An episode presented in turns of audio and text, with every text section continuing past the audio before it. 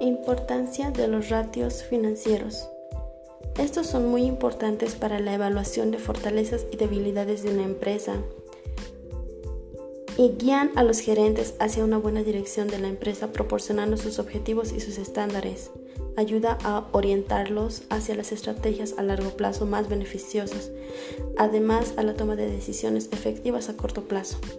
Permite analizar el estado de liquidez que tiene una empresa, el nivel de apalancamiento o endeudamiento a corto o largo plazo y su nivel de rentabilidad.